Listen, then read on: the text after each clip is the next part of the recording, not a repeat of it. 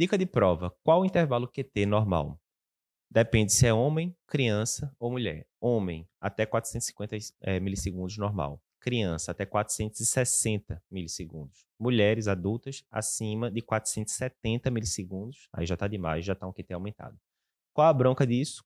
Quanto maior o intervalo QT, maior o risco de arritmias, tipo tossade de point ou tossade de points, né? Enfim. Outra dica, geralmente esse tipo de arritmia costuma acontecer quando o QT está bem aumentado, acima de 500 milissegundos.